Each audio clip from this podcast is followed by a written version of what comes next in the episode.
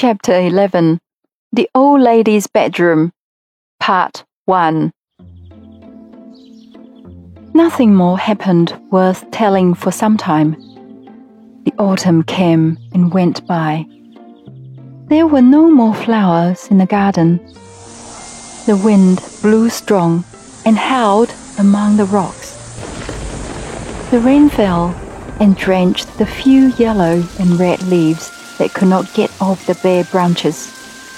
Again and again, there would be a glorious morning followed by a pouring afternoon, and sometimes for a week together, there would be rain, nothing but rain, all day, and then the most lovely cloudless night, with the sky all out in full blown stars, not one missing. But the princess could not see much of them for she went to bed early. The winter drew on, and she found things growing dreary. When it was too stormy to go out, and she had got tired of her toys, Lootie would take her about the house, sometimes to the housekeeper's room, where the housekeeper, who was a good, kind old woman, made much of her, sometimes to the servants' hall or the kitchen where she was not princess merely, but absolute queen, and ran a great risk of being spoiled. Sometimes she would run off herself to the room where the men at arms whom the king had left sat, and they showed her their arms and accoutrements and did what they could to amuse her.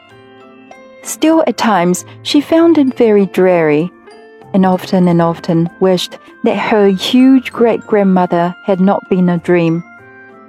One morning, the nurse left her with the housekeeper for a while. To amuse her, she turned out the contents of an old cabinet upon the table. The little princess found her treasures, queer ancient ornaments, and many things the use of which she could not imagine. Far more interesting than her own toys and sat playing with them for two hours or more. But at length, in handling a curious old fashioned brooch, she ran the pin of it into her thumb and gave a little scream with the sharpness of the pain. But would have thought little more of it had not the pain increased and her thumb begun to swell. This alarmed the housekeeper greatly. The nurse was fetched the doctor was sent for. Her hand was poulticed, and long before her usual time, she was put to bed. The pain still continued, and although she fell asleep and dreamed a good many dreams, there was the pain always in every dream.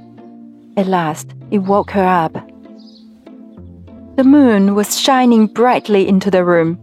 The poultice had fallen off her hand and it was burning hot. She fancied if she could hold it into the moonlight, that would cool it. So she got out of bed without waking the nurse who lay at the other end of the room and went to the window.